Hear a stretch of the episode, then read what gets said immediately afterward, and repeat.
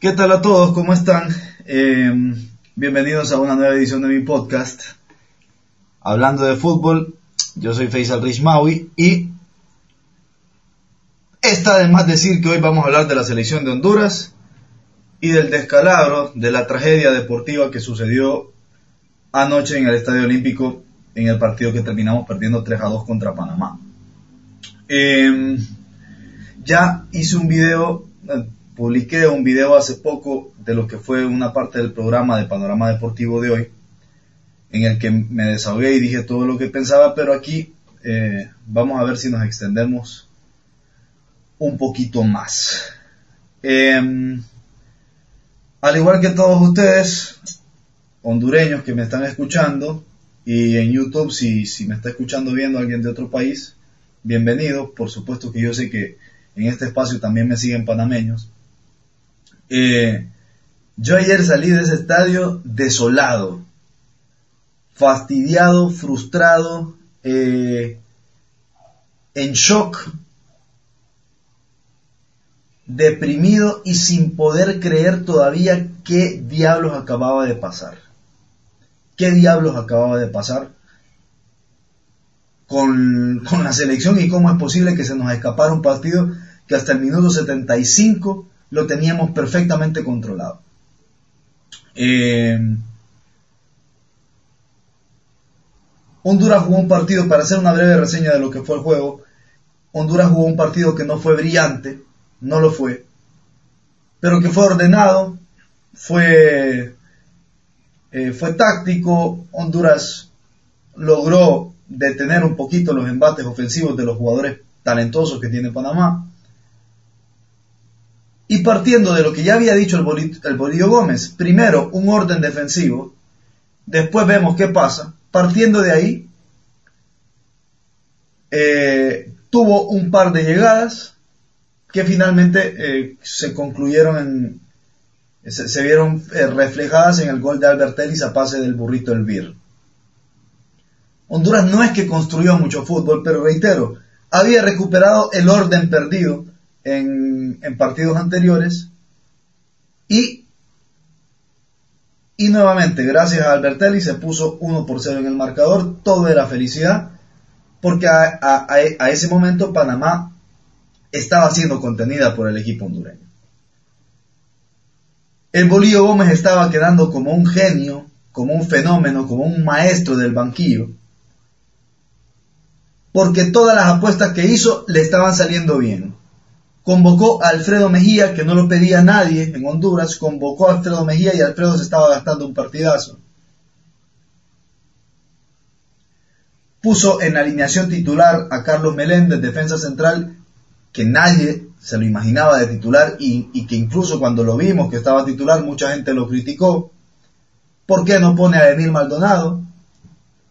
Se jugó un gran partido Meléndez, un gran partido.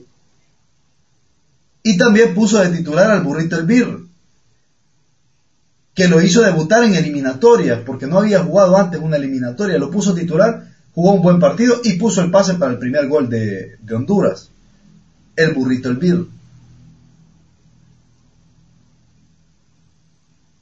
Lo raro empezó después, como digo mucho en mis podcasts, eh, les recuerdo, es un, es un, cuento de fútbol de un escritor argentino que yo leo mucho. Lo raro empezó después. Y después, en el segundo tiempo, nuevamente Honduras sólida atrás. Reitero, sin brillar, sin jugar muy bonito, sin ser sumamente dominante, pero una Honduras muy garruda y muy ordenadita atrás estaba conteniendo a Panamá, porque no había sido exigido Buba López y con el ingreso de Kervin Arriaga, el mismo Kervin le pone un pase a gol que producto de un error en el despeje del defensa central panameño desembocó en el segundo gol de Honduras eh, por medio de Brian Moya, uno de los mejores hombres para Honduras, Brian Moya. 2 a 0. Estábamos vivos de nuevo, estábamos casi celebrando recuperábamos la, el orgullo, la confianza, recuperábamos todo lo que habíamos perdido en los últimos partidos. Y la verdad es que nadie, yo creo que ni el panameño más optimista se imaginaba que iban a terminar ganando ese partido 3 a 2. Y desgraciadamente, desgraciadamente, eh, por obra y error de Minor Figueroa, hay una mala comunicación con Buba López, pero a mí me parece que es, responsabilidad de Minor ese gol. No se hablan, se avivó Waterman, que había entrado de cambio, este gran delantero que tiene Panamá, grandote, corpulento, buen definidor, goleador en Sudamérica, se aviva, aprovecha la desatención eh, defensiva de Honduras y mete el 2 a 1. Y aquí empezó la debacle, porque vos decís, ok, te meten el 2 a 1, pero faltan 10 minutos. Puedes aguantar. Puedes aguantar un 2 a 1 faltando 10 minutos. Otra cosa es que te lo hagan al, 50. Y ahí sí vos sabés que hay partido. Pero, para sorpresa de nosotros, fue increíble. No sé si para tanto sorpresa, pero ya sabíamos que este equipo era frágil pero no pensé que tanto. La fragilidad emocional de este equipo, que le acababan de hacer el descuento y parecía que iba perdiendo 4 a 1. Porque sí, duele que te hagan un gol, duele la manera en la que te lo hicieron, pero seguías ganando 2 a 1. El partido seguía siendo nuestro. Digo nuestro porque soy, porque soy hondureño, obviamente, ¿verdad? Eh, pero partiendo de ese gol que nos hace Panamá, el equipo se derrumbó notablemente y nuevamente otra vez por dos errores de, Minor Figueroa, en los tres goles tuvo incidencia. Panamá terminó increíblemente eh, remontando ese partido y ganando el, el encuentro 3 a 2. No es que le quiera quitar méritos a Panamá, que hizo lo suyo, pero yo creo que esto pasó mucho también por esos errores puntuales que cometió Honduras, que,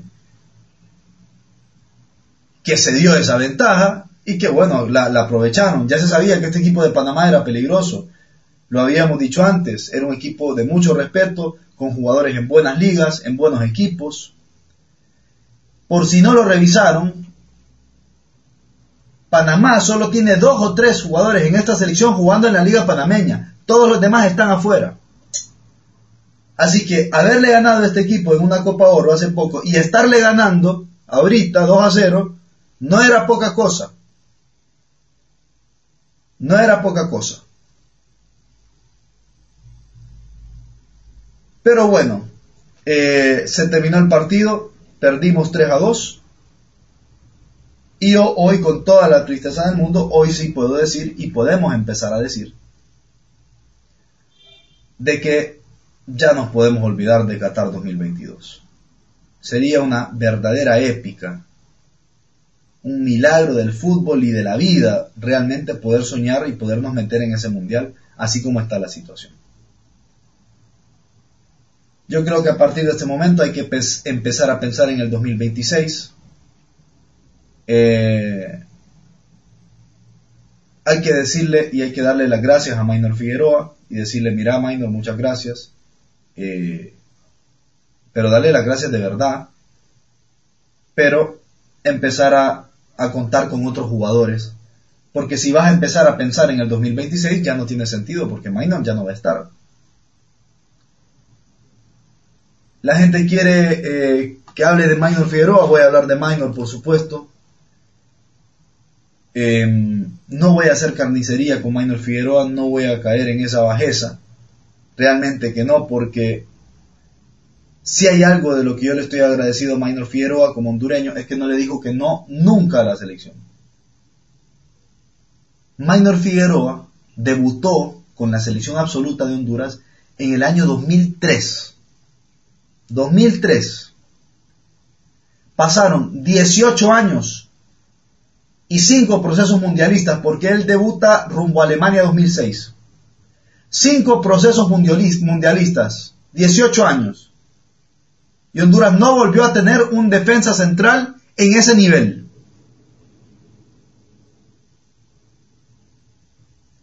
Honduras no volvió a poner un defensa en la Premier. un defensa en España, un defensa en Italia. El último fue Samuel Caballero.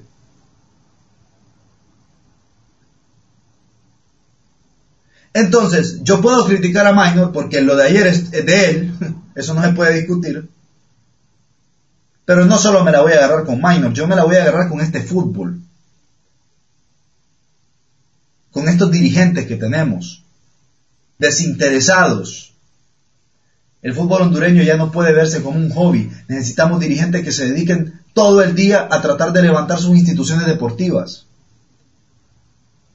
Entonces sí, yo reitero, la crítica hacia Minor es válida, pero yo me la voy a agarrar con este fútbol, porque yo vi, y todos ustedes vieron también cómo, por dar un ejemplo, en México, en su momento jugaba Rafa Márquez con 38 o 39 años.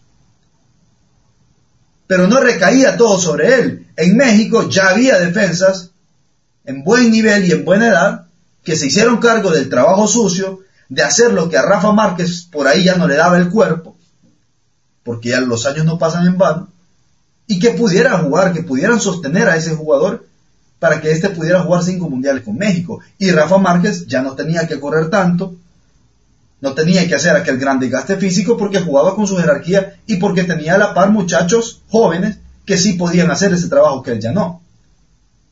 Lamentablemente, no le tocó la misma suerte a Minor. Desfilaron los defensas centrales en Honduras las jóvenes promesas defensivas de Honduras y ninguna fue capaz de forjar una carrera en el extranjero y forjar una carrera en la selección decente. Ninguna. Entonces, pobre Minor.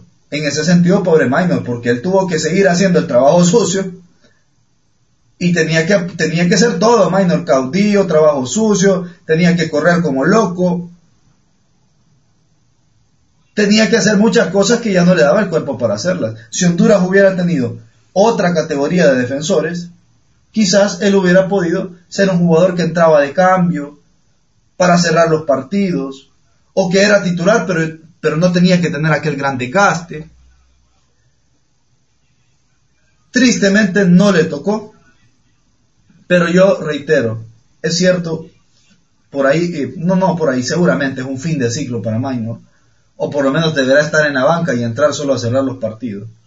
Pero yo le voy a agradecer siempre a Minor Figueroa que cuando muchos se bajaron del barco, cuando muchos no quisieron venir, cuando muchos no quisieron estar, a lo largo de todos estos años, ¿verdad? No estoy hablando de nombres específicos. Él estuvo dispuesto a venir a poner el pecho acá.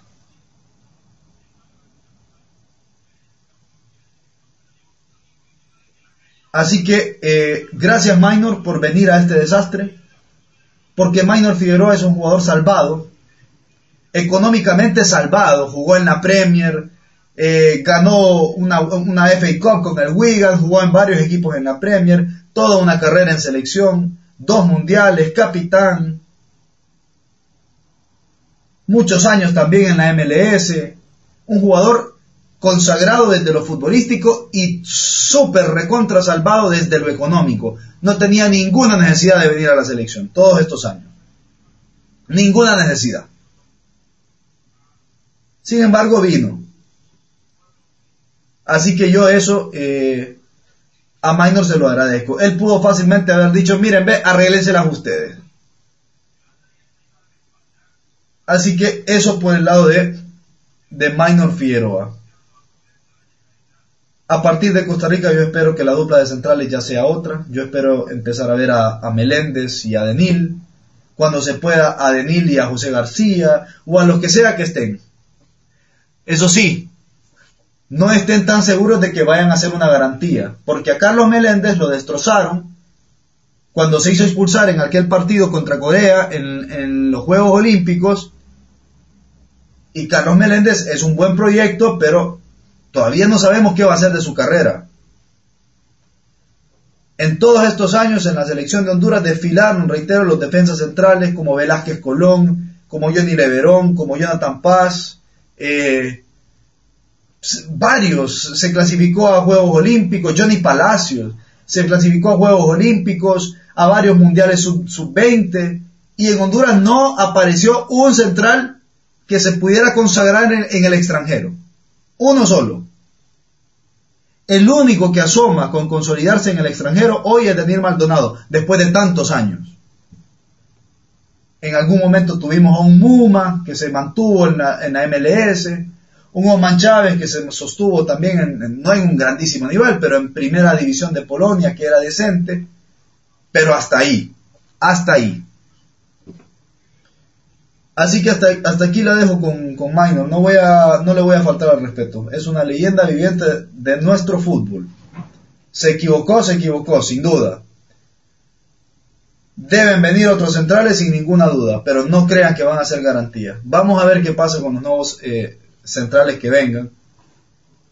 Pero eso sí, si se me va a equivocar un central, efectivamente, yo prefiero que se equivoque un cipote. Prefiero que se equivoque un cipote que puede mejorar y puede aprender a que se equivoque Minor. En eso sí coincido con mucha gente.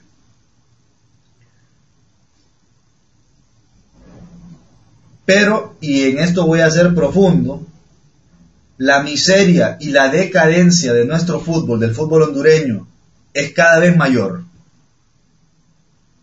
Así que a los que me, a los que me vivían diciendo que siempre ha estado mal nuestro fútbol y que aún así lográbamos competir, les aviso que eso no va más. Ya no nos va a alcanzar con camadas espontáneas de jugadores que yo sé que siempre les vamos a tener, pero ya no nos va a alcanzar. Yo sé que en Honduras hay talento, porque de lo contrario aquí no habrían salido jugadores de la nada, que jugaron en altísimos niveles. Pero ya no nos va a alcanzar con camadas espontáneas de jugadores, porque hay otras selecciones que han mejorado y hay otras que ya eran superiores a nosotras y a nosotros y se han potenciado. Honduras ya no te pone tres jugadores en la Premier como alguna vez los tuvimos, ya no te pone tres jugadores en el calcio italiano como alguna vez los tuvimos. Hoy tenemos uno solo en el máximo nivel, que es el Choco Lozano en la Liga de España. Asoma Albertelis en la Liga 1 de Francia. Y hay un par ahí que juegan en segunda división de Portugal y en segunda de Italia como Jonathan y, Rubio y Rigoberto Rivas. Pero no es que tengamos todito lo que creemos que tenemos muchas veces. Estados Unidos siempre fue superior, pero ahora es 80 veces superior. Antes era, estaba 10 escalones por arriba, 5, lo que querrás. Ahora están 100 escalones por arriba, porque Estados Unidos te tiene jugadores en los mejores equipos del mundo. México siempre es México. Costa Rica ahorita anda mal, pero Costa Rica tiene estructuras deportivas que le van a permitir mejorar. En Costa Rica hay canchas, hay, estadios decentes, los equipos tienen condiciones mucho más decentes que las nuestras. Después te va a aparecer una Jamaica que ya nos vino a ganar acá y que no solo eso, Jamaica va a seguir aprovechando de ese vínculo que tiene con Inglaterra para que jugadores jamaiquinos que no son elegibles, que no son convocables porque no los consideran en Inglaterra, puedan venir a jugar con Jamaica. El Salvador cada día tiene un proyecto más serio, no digo que El Salvador esté por encima de nosotros, pero se acerca viven escauteando jugadores que a saber de dónde lo sacan, pero pueden jugar para El Salvador y El Salvador va a ir mejorando. Después te aparece un Curazao que hace no mucho tiempo nos eliminó de una Copa Oro y que va a empezar a jugar también con jugadores que tienen doble nacionalidad de Curazao y de Holanda y te va a empezar a jugar a, jugar con jugadores de la Eredivisie holandesa. Entonces tampoco crean, tampoco crean que el Mundial de, de 2026 está garantizado.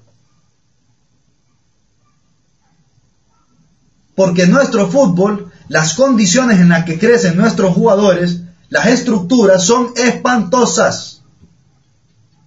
El fútbol hondureño es espantoso en general. Aquí lo único que sostiene este fútbol hasta hoy ha sido el talento natural de sus jugadores.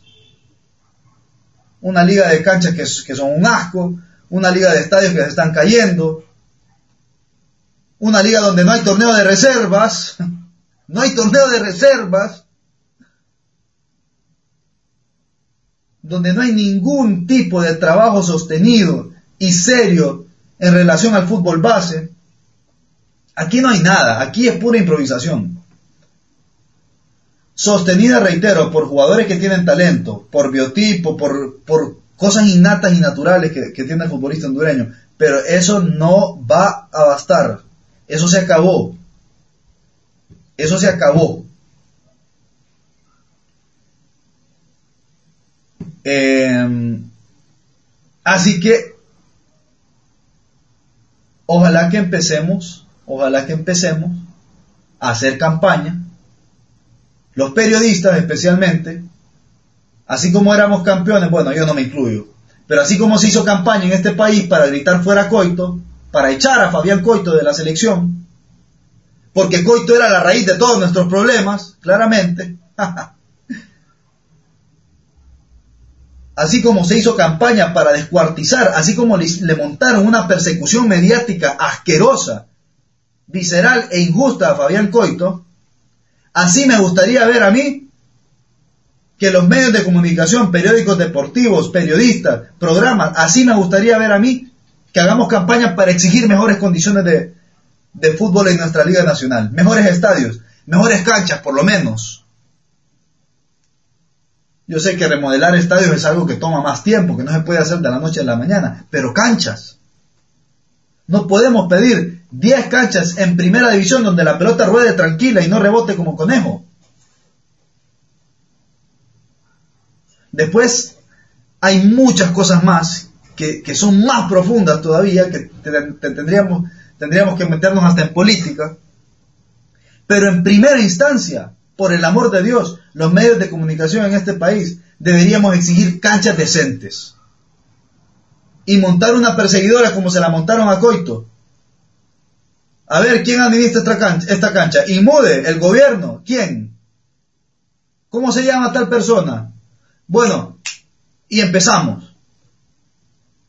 Quiero ver las portadas de los diarios exigiendo mejores canchas en este país lo de la cancha es un tema que es chiquitito en comparación a todo lo demás. Pero es grande también, porque nuestros jugadores no están acostumbrados a pasarse la pelota entre ellos, están acostumbrados a pelotearla. ¿Por qué? Porque en, estas en estas canchas asquerosas no se puede jugar fútbol.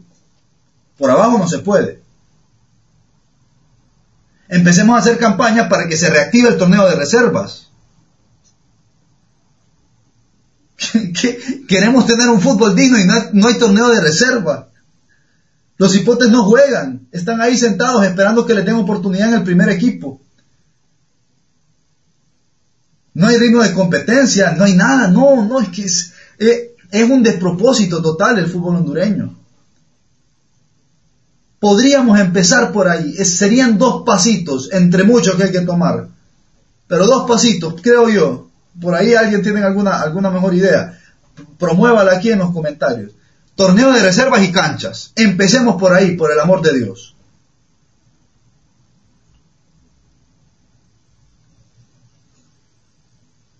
Y bueno, eh, como, les digo, yo estoy decepcionadísimo, como todos ustedes. Yo creo que teníamos ese partido en la mano, se nos fue. Eh, y reitero, hay que empezar a planificar para 2026, cosa que yo ya había pedido antes, ¿verdad? Pero, pero como acá los periodistas solo quieren, solo quieren ganar el domingo que viene, es imposible que vean un poquito más allá. Acá cualquier técnico que venga convive con una presión como que fuéramos Brasil, ¿verdad? Yo hablaba con alguien que sabe de fútbol y coincidíamos los dos, un, amigo que trabaja en Europa en fuerzas básicas, eh, y él me decía, Honduras lo que necesita, y coincidimos, es un proyecto deportivo de 8 a 12 años. Pero ¿cómo vas a planificar un proyecto deportivo en este lindo país si el entrenador cuando pierde dos partidos, la prensa se está preguntando si hay que echarlo o no hay que echarlo? Es difícil. Es difícil este tema, es complejo. Aquí nos gusta, nos gusta que nos den paja, perdón. Nos gusta que venga un, entrenador y que se lleve bien con los periodistas y que bromee con ellos en las conferencias de prensa. Si tiene un perfil más como el de Coito, que era un tipo, caballero total, pero que era un tipo más serio, que solamente le gustaba hablar de fútbol, que no bromeaba, que era un poquito más así, no, ahí sí, ahí no nos gusta. Y ahí empezamos con, con los palitos, y si no gana todos los partidos, que se olvide. Eh, que Coito cometió sus errores también, pero yo no creo que esto, esto pase por, por una persona, no creo. Este es un tema largo. Tendría yo que hablar también de las, de las profundidades eh, estructurales de nuestro fútbol en cuanto a FENAFUT, en cuanto a las ligas menores, en cuanto a muchas cosas que quizás me hace falta aprender más, porque eso de la política siempre me ha sido difícil. Em, pero bueno, esto es lo que hay. Por ahora decepción. Eh, espero que hay que ser digno, ¿verdad? No hay que regalar lo que queda de la eliminatoria, hay que ser digno, pero hay que jugarla ya sabiendo que estamos preparando el terreno para 2026. Eso es lo que yo creo. Bueno, muchísimas gracias a todos. Em, ha sido un placer. Esto, es, esto fue hablando de fútbol. Y no se les olvide, les agradecería que se suscriban. Si me están escuchando desde Spotify, denle follow. O si me están viendo desde YouTube, porque este video también lo voy a subir a YouTube, si, me puede, si se pueden suscribir al canal también. Si se pueden suscribir también al canal, ¿verdad? Muchísimas gracias a todos. Les mando un abrazo a donde sea que me estén oyendo. Que estén bien.